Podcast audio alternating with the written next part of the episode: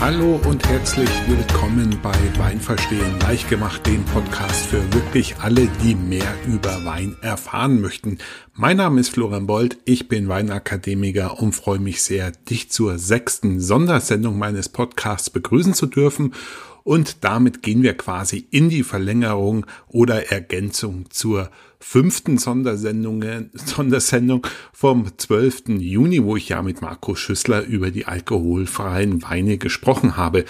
Heute in der sechsten Sondersendung möchte ich euch das Weingut Löffler vorstellen, das seit letztem Jahr eben auch im ihrem Sortiment drei alkoholfreie Weine aufgenommen hat und zum ersten Mal letztes Jahr im Dezember 2020 diese produziert hat und gemeinsam eben mit Markus Schüssler vom seinem Blog Wein ohne Kater, so gesehen eine Kooperationsproduktion, möchte ich euch diese drei leckeren alkoholfreien Weine vorstellen.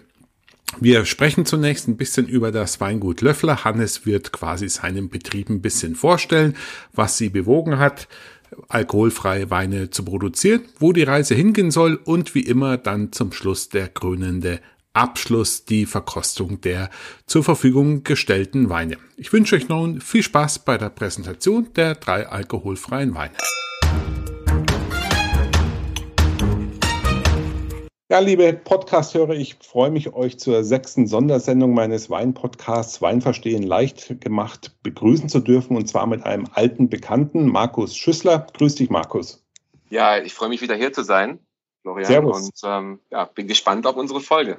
Herzlich willkommen. Ja, wir hatten ja schon eine Folge gemeinsam aufgenommen. Der ein oder andere Hörer mag sich auch noch mal erinnern. Das war nämlich die fünfte Sondersendung vom 12. Juni 2021, wo wir über dein Herzensthema sozusagen alkoholfreier Wein gesprochen haben, Markus. Und heute hast du uns noch einen Partner von dir quasi mitgebracht, einen Hannes Klöckler vom Weingut Löffler. Grüß dich, Hannes. Hallo Florian. Servus. Hallo Markus. Hi Hannes, grüß dich. Und Hannes, du äh, hast heute die ehrenvolle Aufgabe, äh, euer Weingut und vor allem eure alkoholfreien Weine vorzustellen. Schön, ja, das freut mich, ja. Also ich bin sehr gespannt, ja. Wird wird ein schöner Abend, ja. Hoffe ich auch, bin ich mir sogar ganz sicher. Und äh, vielleicht fangen wir mal ganz kurz an, Hannes, wo denn euer Weingut überhaupt äh, zu finden ist und was ihr für ein Produktportfolio habt. Ja, gerne. Ja, also nochmal herzlich willkommen. Ähm, und ja, ähm, das Weingut Löffler, es ist ein reines Familienweingut. Wir sind, ja, sage ich mal, noch ein relativ junges Weingut. Gegründet wurde das 1988 von meinem Onkel, vom Wolfgang Löffler. Ähm, und genau, ich bin jetzt seit 2012 fest bei meinem Onkel angestellt im Betrieb und bin seitdem federführend verantwortlich für, ja, ich sage es mal ganz plump, für Marketing und Vertrieb. Also ja, ich bin der böse Bube, der dann die Rechnungen schreibt. genau, ja, und ähm, ja, bin da, wie gesagt, nicht nur also, also rein am Computer oder die ganzen Rechnungen, sage ich mal. Ich mache natürlich auch sehr viel ähm, Weinproben auch, bin ähm, verantwortlich auch für die ganzen Messeauftritte und ja, so. Ja. Mein, mein Cousin, der Andreas, ähm, ja, ist als Kellermeister bei uns ähm, angestellt, federführend eben für, für den Weinausbau. Genau. Ja. Und hast du, bist du irgendwie äh, schon vorbeleckt weinmäßig gewesen? Kommst du selber auch aus einer Winzerfamilie oder war das in der ganzen Sippe so, dass man da mehr oder weniger äh, ohne Wein gar nicht leben kann? Ja, also ich habe tatsächlich das Problem, dass ich äh, sowohl mütterlicherseits als auch väterlicherseits mit einem Weingut ähm, ja, aufgewachsen bin. Und so als ja, Teenager habe ich immer gesagt, ja, ich will da nie was mit am Hut haben. Und ja, und jetzt bin ich natürlich mittendrin, ja, und hab, ja, bin natürlich sehr glücklich drüber über das Ganze, ja, wie es hm. gelaufen ist jetzt, ja. Und, und wo findet man euch auf der Deutschlandkarte? Wo seid ihr verortet?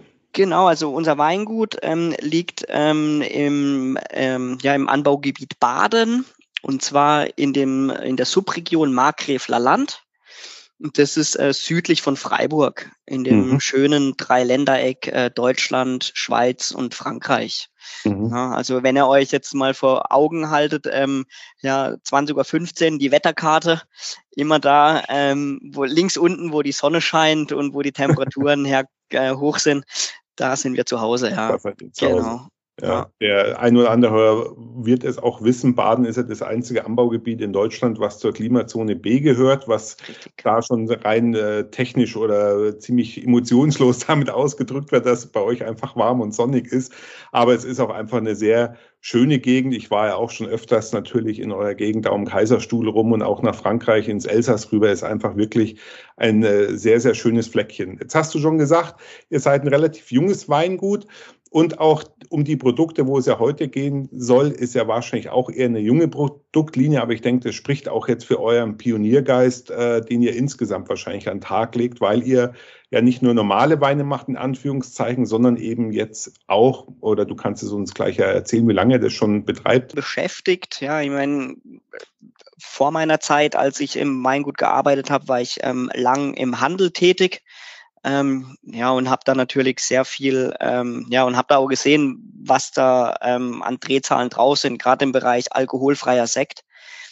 Habe aber damals ja natürlich so ein bisschen auch das Problem gehabt, dass ich sehr viele ja, ja, schlechte Sachen probieren durfte und ich habe mich, ich persönlich habe mich immer so ein bisschen dagegen gesträubt halt, ne, weil ich es echt extrem paradox finde, ein Wein ähm, ja einfach komplett auszubauen mit Alkohol und dann im Nachgang ihm den technisch das zu entziehen, also quasi den kompletten nackig auszuziehen halt, ne, einfach nackig zu machen. Ne, und äh, das hat mir immer widerstrebt. Ne, mhm. Und wir hatten dann ja, weil viele Kollegen ja, haben entalkoholisierten Wein und geben dem dann wieder ähm, Traubensaft dazu, Saccharose mhm. einfach, ne, damit da wieder Geschmack dazukommt. Ja. Und ich habe dann damals, als wir das mit dem Thema angefangen haben, zu meinem Cousin auch gesagt, komm Andreas, lass uns doch, ja, sage ich mal, ein ehrliches Produkt machen, ja, einfach tatsächlich auf Saftbasis. Mhm. Ja, und das dann zu verperlen. Also wir haben einen, einen Traubensaft, und dem wird Kohlensäure zugesetzt, mhm. wie, wie bei unserem Sekko auch. Ja. Dann habe ich gesagt, das ist was Ehrliches, das ist auf Saftbasis, das kann jeder trinken, das kann ein Kind trinken, das kann, ja, da ist einfach kein Alkohol drin. Ja. Mhm. Das waren so unsere Anfänge, ja, mhm. mit, mit alkoholfrei, also, ja, wo wir gesagt haben, okay, wir machen das mal mit alkoholfrei. Haben sich am Anfang dann tat sich ein bisschen schwer, vor allem auch ab Weingut tat sich schwer, ne? Mhm warum auch immer, ja. Es war ein leckeres Produkt, klar, da es auf Saftbasis war, war es einfach ein bisschen süßer. Mhm. Klar, ist, ist so, ja. Ähm, aber wo wir gemerkt haben, wo es wirklich sehr, sehr gut funktioniert hat, ähm, ja, ist paradoxerweise, oder was, ja, im Handel, ja, also bei mhm. Edeka und Rewe, wo wir natürlich, ja, sage ich mal, bei uns jetzt um Kirchturm rum einfach ähm, Märkte beliefern. Ne, da hat es von Anfang an funktioniert, ja. Mhm. Ja, und dann ähm, war dann irgendwann mal zu sagen, hey komm, lass es doch mal auf Wein machen, aber ich habe mich dann immer so, ja, nee, komm, das läuft ja so ganz gut und ja. Ja, und dann kam Corona, ja, und dann hatten wir einfach wieder ein bisschen Zeit, ja. Mhm. ja. So, und ja, und dann kam ein Kollege auf uns zu, ein Winzerkollege, und der gesagt hat, hey Jungs, passt auf, ich habe ähm, hier eine Entalkoholisierungsanlage gekauft. Das ist deutschlandweit die modernste und die funktioniert nicht über eine Vakuumverdampfung, wie das mhm. der Großteil macht, sondern über eine ähm, über Druck, ne, über so ein ja, Umkehrosmose, sage ich mal. Mhm. Ne? Über eine Membran im weitesten. Genau, genau, über eine Membran, genau, das Wort habe ich gesucht, danke Florian, ja. ja. Genau, über eine Membran. Und ähm, dadurch haben wir keinen Aromaverlust, wie, oder keinen so extremen Aromaverlust wie bei der Vakuumverdampfung, wo der Alkohol verkocht wird. Mhm. Ich meine, ihr wisst selber, wenn er mal zu Hause kocht, macht eine schöne Soße, löscht die ab. Was passiert? Der ganze Raum, die ganze Küche riecht nach dem schönen Alkohol halt, ne? oder auch nach dem Wein. Ja? ja. Und dann haben wir gesagt, okay, hm, ja, er hat uns dann auch Weine von sich gegeben, so Versuchsweine auch, ne? Und da haben wir echt gesagt, oh, krass, ja. Mhm. So, und dann war das die Idee geboren halt, ne, wo wir dann gesagt haben, okay, wir probieren das aus, ja, wir machen das, ja. ja. Und ja, haben dann da letztes Jahr angefangen. Ja. Ende Dezember haben wir die erste Charge alkoholfreien Wein oder die ersten Weine entalkoholisiert. und haben die dann Anfang Januar dann, ähm, ja, sag ich mal, auf den Markt geworfen. Ne? Mhm. Ja, ja. ja, also über die ganzen technischen Details, liebe Hörer, da könnt ihr auch nochmal in die fünfte Sonderausgabe mit, gemeinsam mit Marco Schüssler rein und da haben wir die verschiedenen technischen Aspekte auch im Detail nochmal durchgekaut. Aber wir wollen uns ja heute auf dein Weingut und die Weine ähm, konzentrieren. Und wie war das dann für dich, Hannes? Das fände ich jetzt noch spannend, den ersten entalkoholisierten eigenen Wein zu verkosten, äh, äh, weil ich denke, es ist ja auch passiert ja auch relativ viel im Kopf. Man hat vielleicht eine Vorstellung, man ist vorbelastet als Winzer mit dem Geschmacksprofil von normalen Weinen. Ähm, wie, wie ist es dann? Ist man da wie ein kleines Kind bei Weihnachten, wo ein Geschenk aufmacht und ist begeisterter oder sogar enttäuscht? Wie, wie war es für dich? Erzähl mal. Ja, also ich muss ehrlich sagen, also äh, mich hat es echt auf den Arsch gelegt, ja? weil ich habe das nicht erwartet, nicht mal im geringsten. Ja? Ich habe mal meinen Cousin gefragt, Herr Andreas, was machen wir, wenn das nicht schmeckt? Ja, ich meine, das Ausgangsprodukt, wir haben gesagt, das Ausgangsprodukt muss top sein. Wir haben super Grundweine ausgewählt, ja, und da haben wir gesagt, okay, das passt schon mal, ja. Und dann kam das zurück und ich war echt erstaunt, ja, also wie, wie lecker das war, ja. Mhm. Also das, ich hätte es, ja, wie gesagt, mir nie träumen lassen, dass es so ein, so ein positives Ergebnis wird. Ja. Mhm. Und mhm. hatte dann, nachdem wir die, die Weine gefüllt haben, hatte ich ähm, zwei, ja, hat die natürlich mit nach Hause genommen und habe die dann meiner Frau eingeschenkt, einfach ganz blind. Sie wusste das ja. auch gar nicht mehr, ja, dass wir die gefüllt ohne haben. Ich habe da auch nichts ohne Vorwarnung, ja. Und äh, sie wusste noch, dass wir ähm, ja einen Müller-Thurgau, einen Feinherben im Kühlschrank liegen hatten und einen Weißherbst. Mhm. Ja, und ich habe ihr das eingeschenkt ins Glas, in ein schwarzes Glas. Sie wusste dann nicht, was Rosé ist, also ich habe es komplett blind gemacht, ja. Mhm. Und die hat dann auch gesagt, ja gut, sie weiß jetzt vom Aromatik, ja, das ist der Müller, der halbtrockene, den man da von dem und dem Weingut im, im Kühlschrank haben und mhm. das andere ist unser Weißherbst halt, ne? Mhm. Dann hat sie es probiert und sagt, ja, das passt, ja, lecker, ja.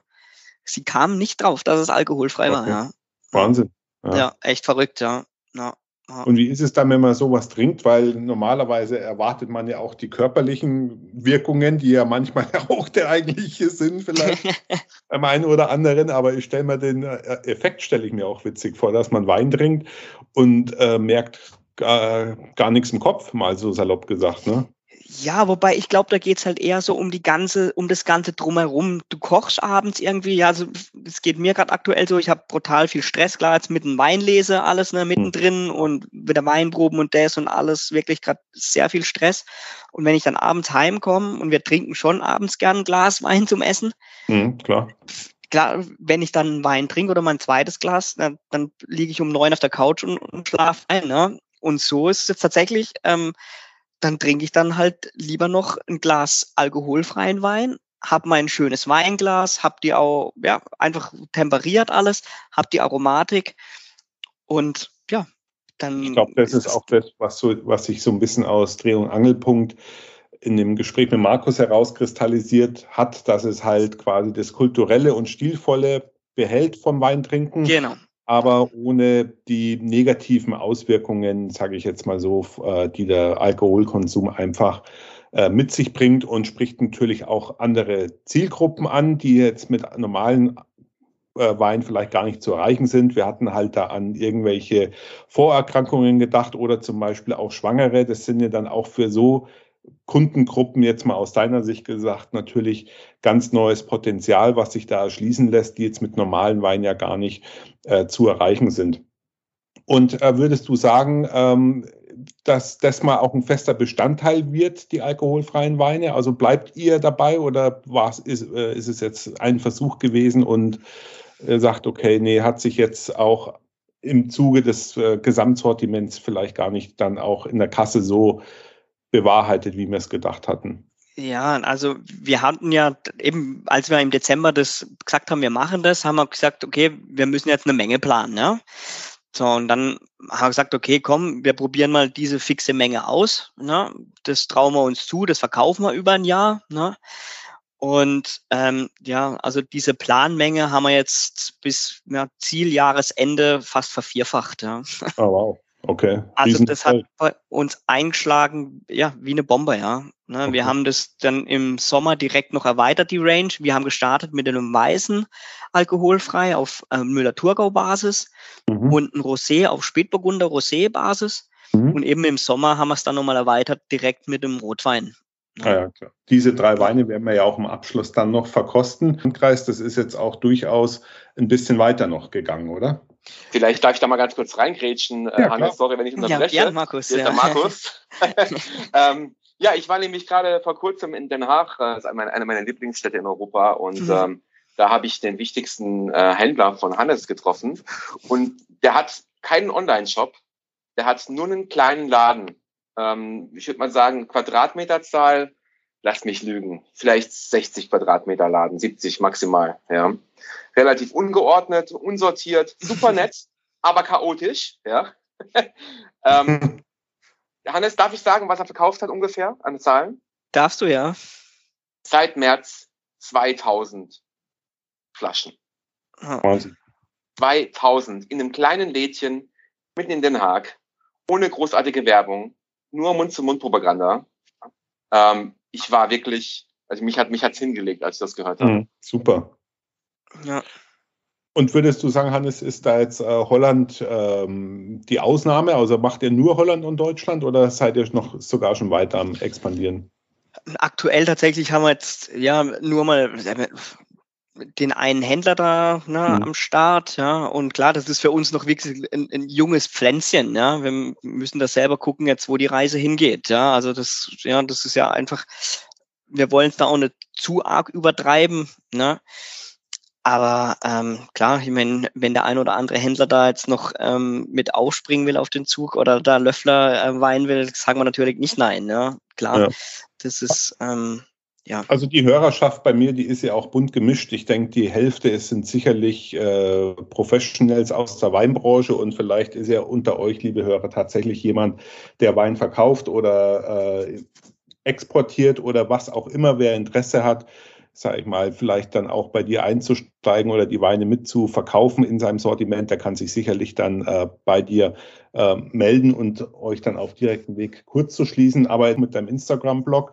Und da ähm, hast du natürlich auch verschiedene Weinerzeuger, Winzer, die alkoholfreien Wein produzieren, angesprochen. Und ich glaube, das war der Grund für eure Kooperation, oder?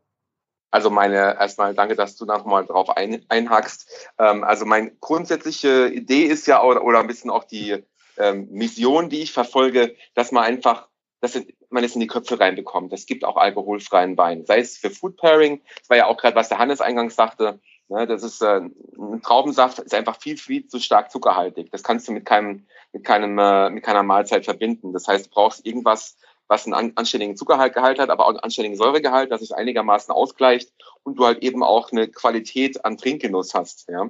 So, und dann war ich mit, einem, mit meinem Mountainbike im Sommer mal wieder auf Natur, habe mir meinen Rucksack, meinem Hund gehabt, in einer, Flie einer Fliegerbrille an ähm, und, äh, und, und hatte eben noch den alkoholfreien Rivana dabei. So, und dann war ich auf dem Philosophenweg in Heidelberg. Es war ein mhm. sackheißer Tag. Mein, mein Wasser war leer, der Wein war schon warm. so, eigentlich viel zu warm zum Trinken für den Weißen. Dann habe ich gedacht, so, jetzt, ich, ich hatte keine Erwartungshaltung. Ich dachte mir, okay, wieder ein weiteres Weingut, was mir, was mir Weine zuschickt, wahrscheinlich mittelmäßig. Ich probiere den, der war bestimmt schon auf 25 Grad mhm. und es hat mich zugeflasht. Mhm. Ja, es hat mich total geflasht. Es war mit Abstand der beste Weißwein, den ich, den ich bis dato probieren durfte. Und ähm, ja, und das habe ich dann auch direkt so gepostet. Also ich denke auch, meine, mein Blog lebt von Authentizität. Mhm. Also wenn, wenn, was nicht schmeckt, es gibt auch durchaus, durchaus äh, äh, bestimmte Hersteller, wo mir noch gar nichts geschmeckt hat, deren Namen ich jetzt nicht nenne, aus deren Schutz. ähm, aber ähm, es, gibt wirklich, es, gibt wirklich, genug davon. Ja. Ähm, übrigens, der, der Hersteller ist jemand, der dem Hannes sogar schmeckt. Also Geschmäcker sind verschieden. Ja. Ne? Ähm, wenn du den äh, Hersteller ja. nicht äh, nennst, äh, Markus, dann sag uns doch wenigstens nochmal, wie dein äh, Blog heißt, weil da wurde ich auch schon mal von meiner Hörerschaft gefragt, das mir nochmal erwähnen. Also der ist eigentlich eingängiger geht es kaum. Ähm, der heißt www.weinohnekater.com. Ja, also nicht weil, nicht, weil ich äh, katzenfeindlich bin, sondern weil ich einfach keine, keine Kopfschmerzen haben möchte. und äh, ähm, genau, und wie gesagt, und das war eben der Beweggrund, einfach dann für mich zu sagen, so, hey, äh, ich, ich würde mir total wünschen, ein Weingut meiner Wahl, wo ich sage, ich, ich finde die Weine geil, ich finde die Leute super sympathisch. Ich habe damals beim, beim Hannes angerufen, hat erstmal die Marina abgenommen. Marina ist auch ein Teil von Hannes Team. Und ähm, da war von Anfang an so eine, so eine Wellenlänge da zwischen uns, hat einfach Spaß gemacht.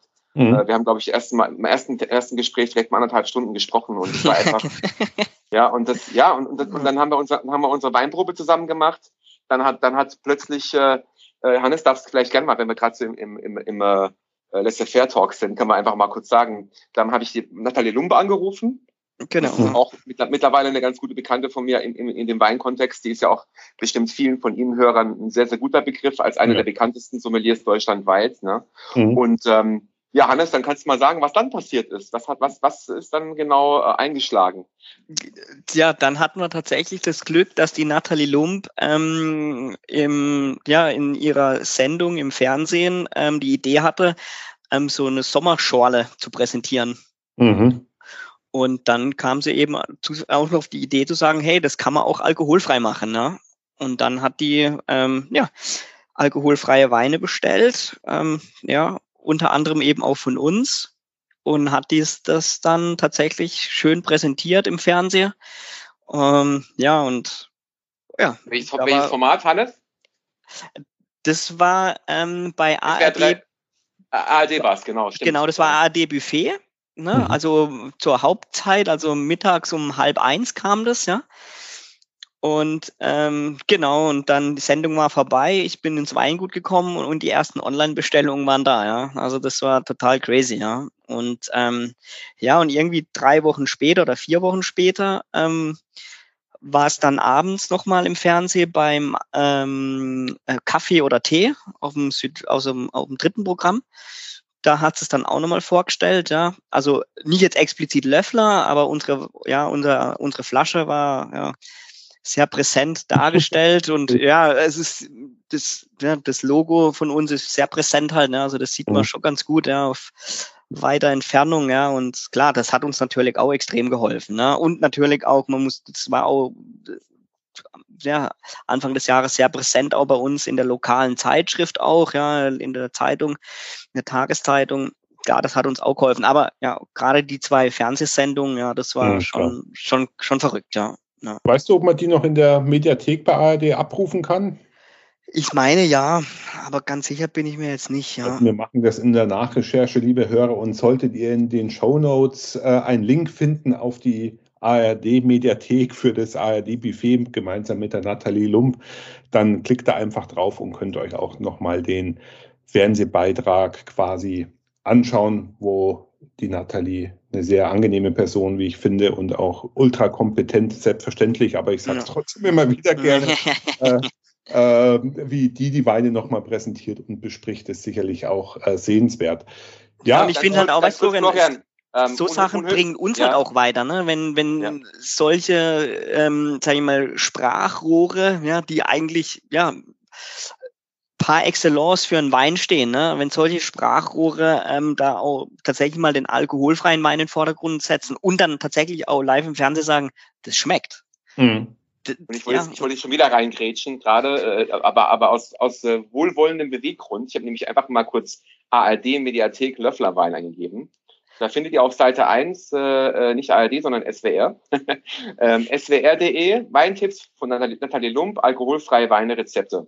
Also wenn, wenn ihr das äh, googelt, ARD-Mediathek, beziehungsweise SWR-Mediathek dürfte sogar noch weiter oben kommen, dann äh, ähm, kommt man sofort auf, ähm, ja, auf die Ausstrahlung. Super. Ja, und den Link, den, wie gesagt, den bauen wir auf jeden Fall in den Shownotes ein, sodass ihr Hörer auf kürzesten und einfachsten Weg dann zu dem Beitrag im Fernsehen dann äh, kommt. Äh, Weine mitgebracht, wie gesagt. Ähm, zunächst mal äh, insgesamt zur Flasche. Ich denke, das ist ähm, das euer Etikett, was ihr, glaube ich, in, in allen Weinen verwendet, grundsätzlich, oder? So ist das es, genau. Das ist das Basisetikett, genau. Ja. Genau. So Schön in der Schlägelflasche, wie man es jetzt auch erwartet für, einen, für einen äh, leichten Wein. Und ansonsten wird für die Freaks unter euch hinten auf dem Etikett findet ihr noch eine ganze Menge an Angaben. Und äh, wir hatten das ja in der anderen Podcast-Episode schon angerissen. Es ist ja in, nach dem Weingesetz ist es ja in dem Sinn kein Wein mehr, weil es ja da auch eine Mindestalkohol Menge gibt, die der Wein haben muss, dass er als Wein bezeichnet werden darf. Äh, unter was läuft es dann äh, äh, ernährungsmäßig, lebensmitteltechnisch? Unter Lebensmittelrecht. Okay. Genau, Aber aus dem Grund muss auch eben diese Nährwertangabe drauf sein und mhm, ein genau. Mindesthalt, Mindesthaltbarkeitsdatum. Ne? Alles klar. Und der erste ist, wie gesagt, ein Weißwein. Erzähl uns ganz kurz, äh, was uns da erwartet im Glas, aus was ihr den Wein gemacht habt. Genau, also der Weißwein ist zu 100 Prozent aus Rivana. Ne? Rivana ist nichts anderes wie äh, Müller-Thurgau. Ist eben, Rivana ist einfach nur ja, eine, eine Synonym für Müller-Thurgau. Und ähm, ja, damals, als wir das Projekt gestartet haben, hat der Kollege gesagt, hey, ihr solltet einen Wein nehmen, der einfach schon ja, eine gewisse Grundaromatik mit sich bringt. Ne? Da wir wenig ähm, Aromarebsorten im, im, ja, im Portfolio haben, beziehungsweise die, die wir haben, das war uns dann doch zu schade, wie Sauvignon Blanc oder Muscatella. Mhm. Das war uns tatsächlich am Anfang zu schade, das zu entalkoholisieren mhm. und haben uns dann tatsächlich für einen Müller-Thurgau entschieden. Ja, weil eben, ja, wenn Müller-Thurgau gut angebaut ist und super ausgebaut im Keller, eine sehr, sehr schöne Frucht und Aromatik mit sich bringt. Und ja, wie gesagt, ja, er hat das einfach. Er hat diese gewisse Fruchtigkeit, ja, eine leichte, ähm, ja, ähm, Sagen, ne? Also man ja, hat absolut. schon mal auch von absolut. der Farbe her einfach dieses, ähm, ja, ich würde es jetzt als blasses Zitronengelb vielleicht beschreiben mit schönen äh, bernsteinfarbenen Reflexen und im, im, Glas schaut er zunächst mal ganz normal aus. Ja? Also blöd das jetzt klingt, aber man, wenn man jetzt ein Glas hinstellt damit, dann würde jeder sagen, okay, da ist halt jetzt einfach Wein im Glas. Wein ne? genau. Ja, dann gehe ich mal rein. Also was als erstes auffällt, es hat jetzt nicht diesen Traubensaftcharakter. Das ist schon mal das Erste, was, was man, glaube ich, festhalten muss, dass man eben schon merkt, dass der Wein eine Gärung durchlaufen ist und damit einfach auch die Gärnebenprodukte, was ja oftmals Geschmacksverbindungen sind, Aromaverbindungen sind, die haben sich hier natürlich schon niedergeschlagen. Das merkt man auf jeden Fall, dass es sich, wie du schon erklärt hast, eben nicht um einen Saft in irgendeiner Art und Weise handelt, der behandelt worden ist, sondern tatsächlich um ein vergärtes Produkt. Du hast Minze gesagt. Also ein bisschen so diese Kräuteraromatik halt, ne? Kräuteraromatik, ja. Das Würzige, aber klar, erstmal ist die, die Frucht da, ja. So, Raubig kann man schon nennen. Ja. Genau. Ja. Schön weinig, ja. Eine leichte grüne Aromatik hat er schon, das finde ich auch. So eine Würzigkeit, gar keine Frage. Ich vergleiche das immer mit einem Stück Fleisch, ja. Mhm. Wenn da kein Fett drin ist, schmeckt es auch deutlich weniger. Aber es ist einfach ein Mund voll, ja. Also es ist nicht einfach weg, wie, wie manch andere Sachen. Es ist einfach schön, ja, lebendig, frisch und ja, saftig. Ja, er hat auf jeden Fall einen ganz schön langen Abgang. Also diese herbe Aromatik, diese, diese, ich will jetzt da nicht von Tanninen sprechen, aber eine gewisse ähm, ja, Grip hat er auf jeden Fall im Mund für mich. Damit hat er natürlich auch eine äh, sehr schöne Länge. Ich finde ihn vom Körper her eher leicht, aber das kommt auch durch die Säure. Ich glaube, das ist ja auch das, was, was, äh, was euch wichtig ist, was ja jeden Wein, jeden lebendigen, knackigen, frischen Wein auszeichnet, ist einfach eine spürbare Säure, die den Wein einfach ähm, leichter und eleganter erscheinen lässt. Das hat er auch. Also er ist ja. überhaupt nicht, äh, wie man es manchmal, ich, ich liegt jetzt an meinem amateurhaften Zugang zum alkoholfreien Wein, weil irgendwo bewegt man sich immer im Spektrum Traubensaft, normaler Wein. Ich meine, das ist einfach das, wo ich mich jetzt auch so äh, sprachlich und auch aromatisch versuche zu orientieren. Aber er ist viel ähm, leichter, eleganter wie jetzt jeder Traubensaft, den man hat, liegt natürlich an der Säure, die halt hier einfach schön im Mittelpunkt steht, die ihm eine Leichtigkeit, eine Spritzigkeit auch ver, ver, genau. verleiht und ähm, macht ihn für mich einfach zum ja, eleganten Trinkgenuss letzten Endes. So ist es, ja. ja. Und halt eben, wir wollten das halt nicht nochmal irgendwie mit Traubensaft zu süßen, wo das dann halt vielleicht sozusagen das, das Mundgefühl noch ein bisschen stärker macht und auch den Nachhall. Ne? Mhm. Ich finde, das hat es da gar nicht nötig. Ja? Das ist genau so richtig, ja. ja, mhm. ja. Hier ist wieder die unverschämte Stimme aus dem Off und sagt. ähm, ganz, ganz kurze Frage auch mal an dich, äh, Florian. Ähm, wenn wir jetzt mal davon sprechen, was ist die Erwartungshaltung? Ich denke so, die Erwartungshaltung, damit steht und fällt ja der Erfolg des Produkts, ne? Ein bisschen auch. Und ähm, würdest du das jetzt, wenn du jetzt erstmal als, als Weintrinker, die meisten deiner Hörer sind ja auch, sag ich mal, Wein, auch Weinexperten oder wirklich, sag ich mal, ähm, langjähr lang, lang, langjährige Genießer oder so. Ne? Genau, ne? so. so. Ähm, mit welcher Erwartungshaltung würdest du sagen, kommt man auch mit diesem Wein auf ein gutes Ergebnis? Verglichen mit einem normalen Wein, verglichen mit einem Traubensaft, verglichen mit äh, was anderem? Mit, was, was würdest du sagen? Wo kann man ja, Also der Unterschied zum Traubensaft ist für mich einfach die, die Länge im Mund. Das ist das, was ein Traubensaft jetzt nicht mitbringt. Es ist die Leichtigkeit, die der Wein äh, für mich mitbringt, wie wir es schon angesprochen haben, wegen der Säure und natürlich vor allem durch den ähm, weitestgehend fehlenden Zucker, Hannes. Da werden jetzt ein paar Gramm vielleicht noch drin sein, äh, wenn ihr es normal vergoren habt. Aber da, ich denke, im Prinzip habt dann ähm, mehr oder weniger trocken ausgebaut. Also das heißt, er, er wirkt auf jeden Fall äh, deutlich leichter, wie jetzt ein, ein sehr süßer äh, Traubensaft. Also von dem, denke ich, distanziert er sich relativ stark. Ich würde auch gar nicht das immer so als, als Referenz hernehmen, weil damit hat es eigentlich auch geschmacklich fast nichts zu tun für mich, außer dass vielleicht das Grundprodukt das gleiche ist. Deswegen äh, war jetzt meine Erwartung nicht, dass ich jetzt gleich einen Traubensaft schmecke. Und wenn man es jetzt von der anderen Seite her angeht, vom Wein äh, mit Alkohol, dann ähm, wird man dem auch nicht gerecht, weil einfach äh, natürlich jeder Wein, wie es der Hannes jetzt auch schon erklärt hat und wir in der anderen Podcast-Episode ja auch, äh, Wein ist, also Alkohol ist vom Wein, für den normalen Wein schon ein integraler Bestandteil, der einfach viel zum Geschmack beiträgt. Da äh, baust die, beißt die Maus für mich keinen Faden ab. Und deswegen glaube ich, ähm, muss man sich davon auch ein Stück weit einfach frei machen, immer Parallelen zu ziehen, äh, zu erwarten vom alkoholfreien Wein. Er ist nur dann gut, wenn er sich möglichst nah an einen normalen Wein annähert.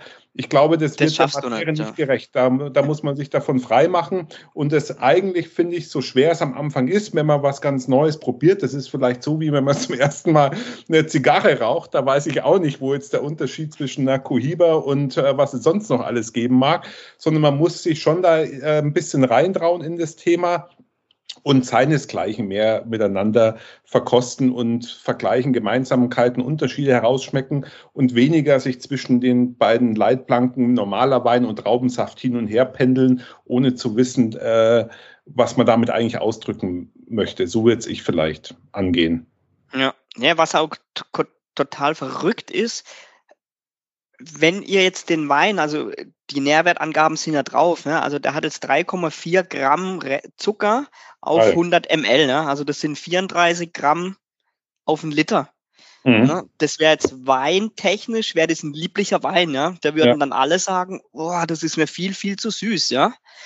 Aber das sieht man mal, was der Alkohol auch mit dem Zucker macht, ja. Also das ist einfach ein ganz anderes Geschmacksempfinden, ja. Das mhm. ist total verrückt, ja. Also ich hätte es so nie erwartet, ja. Ne? Siehst du, da wurde ich jetzt schon Lügen gestraft, als ich gesagt habe, ihr habt einen trocken ausgebaut. Genau. Ja. Liegt aber daran, dass es für mich jetzt einfach, weil ich halt sehr auf normalen Wein getrimmt bin, sensorisch, geschmacklich für mich nicht hundertprozentig trocken. Ich hätte jetzt auf genau. Neudeutsch, sag mal, off-dry. Also ich hätte so jetzt ja. im normalen äh, Wein Feinherb, vielleicht bei ja, sieben, acht Gramm vielleicht verortet, jetzt so rein vom Geschmackserlebnis ja. her, ja. Aber da bist du nicht der Einzige, ja. Der, also ich erlebe ja tagtäglich bei uns in, in der Vinothek, ja, wenn die Leute ja. das probieren. Ne? Und wenn du denen dann sagst, ähm, dass der eigentlich Wein geschmacklich lieblich wäre, ja, das glauben die einem gar nicht, ja. Mhm. Na, mhm. das ist verrückt. total verrückt. Und was auch noch absolutes Phänomen war, oder was wir eigentlich dann jetzt im Laufe der Zeit festgestellt haben,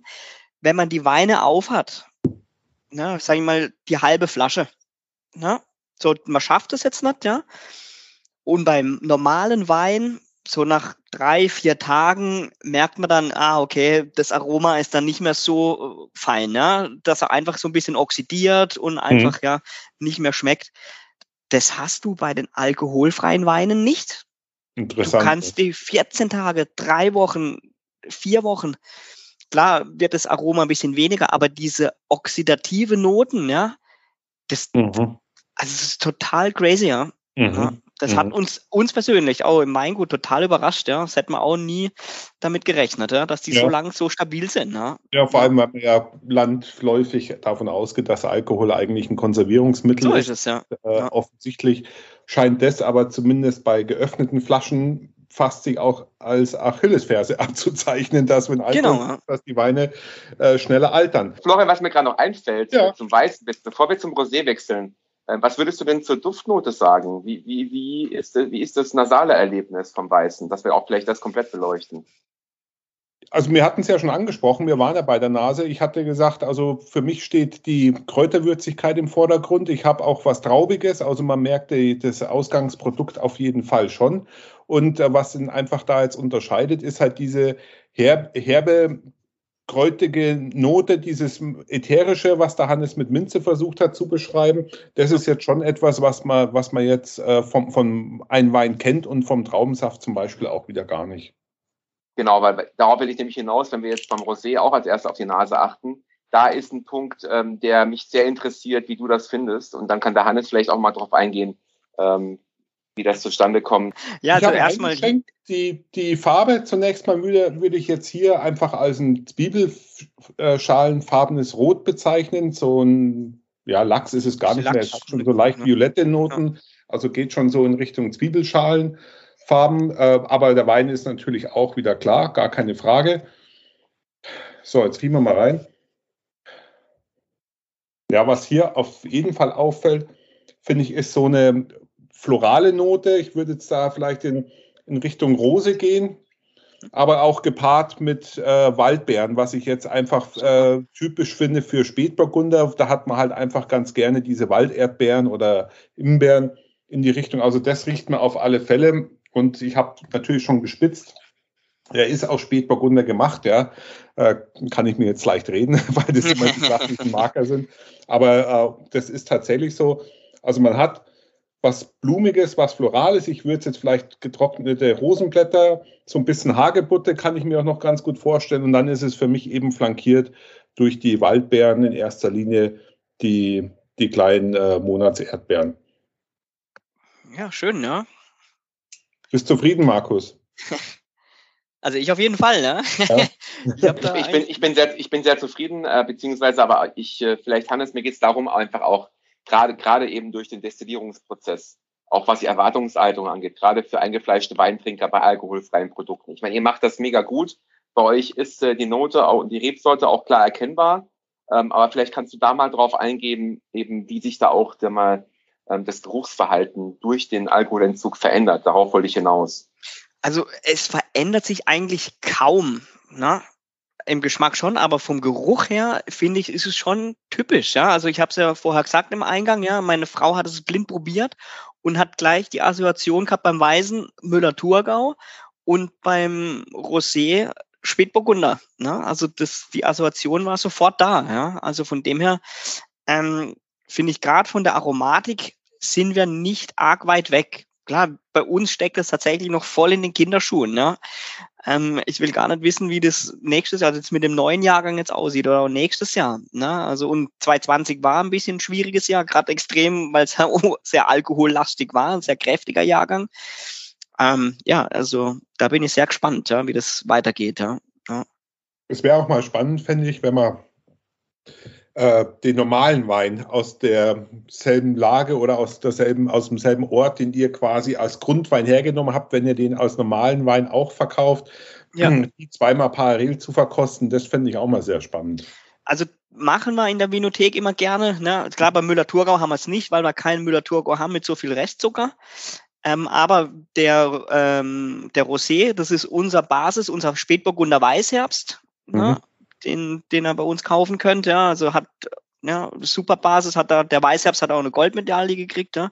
Und beim Roten nachher ist unsere Spätburgunder Edition, ja, wo einfach, ja, wie gesagt, das war uns einfach wichtig, ja, dass die, die Basis, der, der, der, der Grundwein, das muss ein Top-Wein sein, ja. Ansonsten hat das keinen Sinn, ja. Aber ich finde, das kommt jetzt beim Rosé eigentlich auch sehr gut raus, weil man einfach diese Rebsortencharakteristik schon äh, mitnimmt im, im Mund finde ich die Hagebutte nochmal sehr stark raus. Also der hat schon eine kräftige Aromatik, die jetzt nicht auch untypisch ist für Rosés. Also das ist schon das Geschmacksprofil, was man jetzt äh, von, vom normalen Rosé her auch hat. Spätburgunder, auch aus demselben Jahrgang logischerweise. Du hast es gesagt, das ist ja euer, euer erster Jahrgang, wenn man jetzt so sagen möchte. Genau. Und, ähm, ja, erzähl uns zu dem ein bisschen was.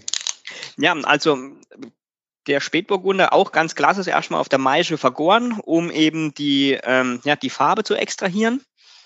wurde dann, ja, wie unsere alle Rotweine im großen Holzfass ausgebaut, im 2000 Liter großen Holzfass und äh, lag da zur Reifung dann, ja. ja.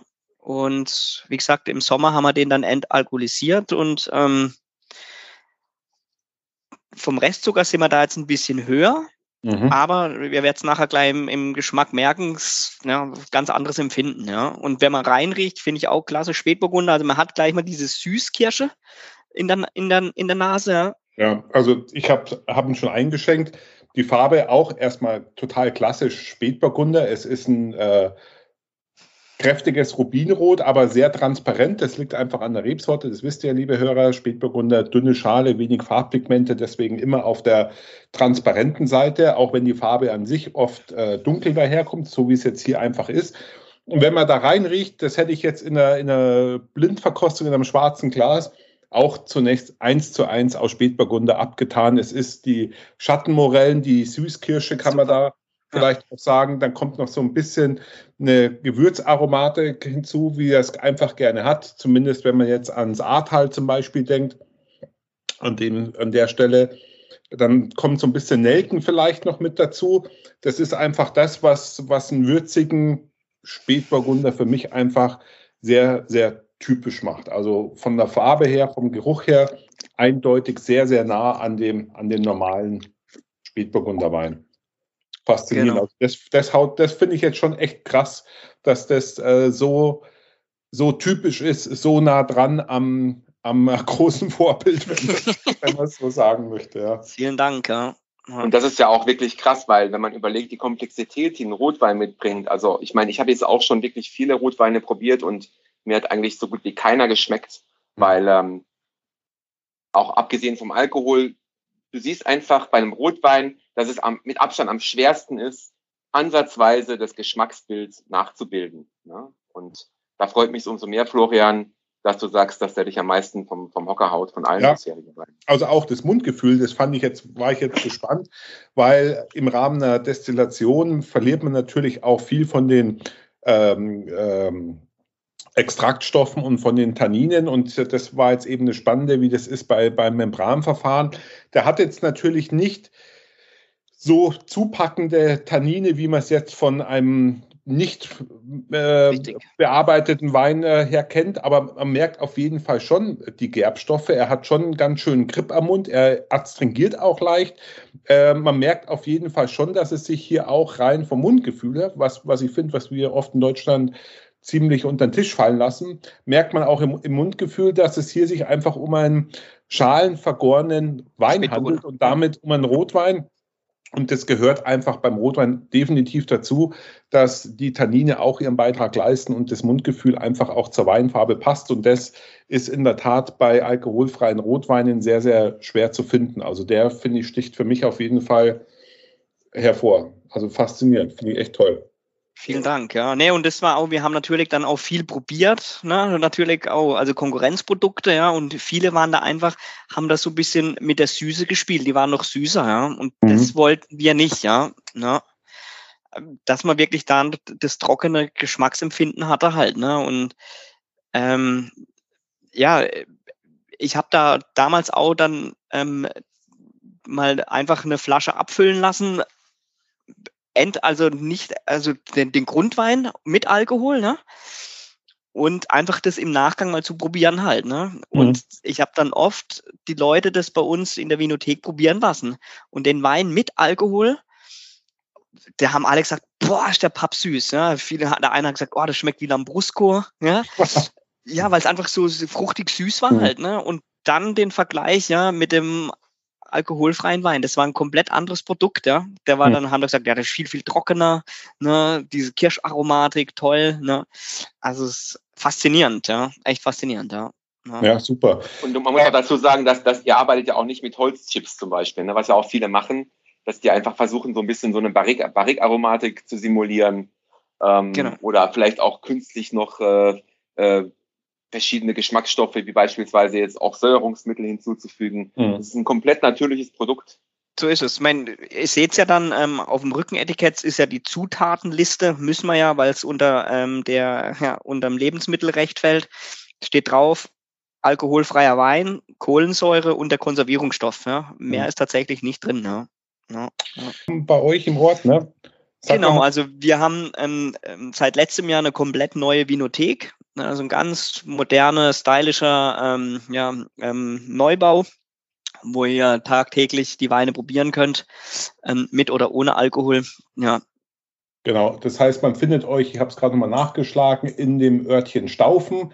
Auf eurer Seite findet man auch eine Anfahrt oder einen Routenplaner. Im genau. Internet findet man euch unter weingut-löffler.de, aber das, liebe Hörer, natürlich auch in den Shownotes entsprechend verlinkt. Und wer noch Fragen zum Produkt hat, würde ich mal einfach mal so in den Raum stellen. Der kann sich dann gerne bei einem von uns drei melden und dann leiten wir auf jeden Fall alle gern, ne? an dich dann weiter, Hannes. Super. Ja? Super, Schön. dann bedanke ich mich für die leckere Weinprobe und hoffe, dass sich viele Hörer dann bei dir melden werden. Da freue ich mich drauf, ja. Also auch von mir, von meiner Seite an euch zwei vielen Dank, ja. Und ähm, auch an die Zuhörer. Ähm, vielen Dank für, ja, fürs Zuhören. Ja, und das war's auch schon wieder mit dieser sechsten Sondersendung außerhalb der Reihe. Wir setzen unseren Podcast wie gewohnt ganz normal weiter und zwar geht's am 23.10. dann um die Südtiroler Rotweine. Ich hoffe, euch haben die Weine genauso gefallen wie mir. Wie gesagt, meldet euch ruhig beim Weingut Löffler, wenn ihr Fragen habt, den Verkostungsraum besuchen möchtet oder die Weine bestellen möchtet. Ihr könnt euch natürlich auch bei Markus Schüssler melden. Wie gesagt, der Betreiber des Podcasts Alkoholfreier Wein, äh, Wein ohne Kater besser gesagt, seines Zeichens sicherlich einer, der den besten Überblick vielleicht im deutschen Markt hat für alkoholfreie Weine. Der Vollständigkeit halber sei noch erwähnt, dass diese Episode als Werbung bezeichnet werden muss, weil die Weine mir kostenlos zur Verfügung gestellt worden sind und ich auch für die Episode bezahlt worden bin. Nichtsdestotrotz, ich habe ja in Sachen Transparenz schon öfters darauf hingewiesen, dass meine Kommentare und Einschätzung meinen ehrlichen Eindruck wiedergeben. Es ist also nicht gestellt oder quasi gescriptet, das in keinem Fall, sondern ich kann die Qualität der Weine und meiner Beiträge garantieren, indem ich vorab meine Gesprächspartner auswähle und damit auch sicher gehen kann, von euch die geforderte und gewünschte Qualität in Sachen Weine, Kommentare und Expertise wiedergeben zu können.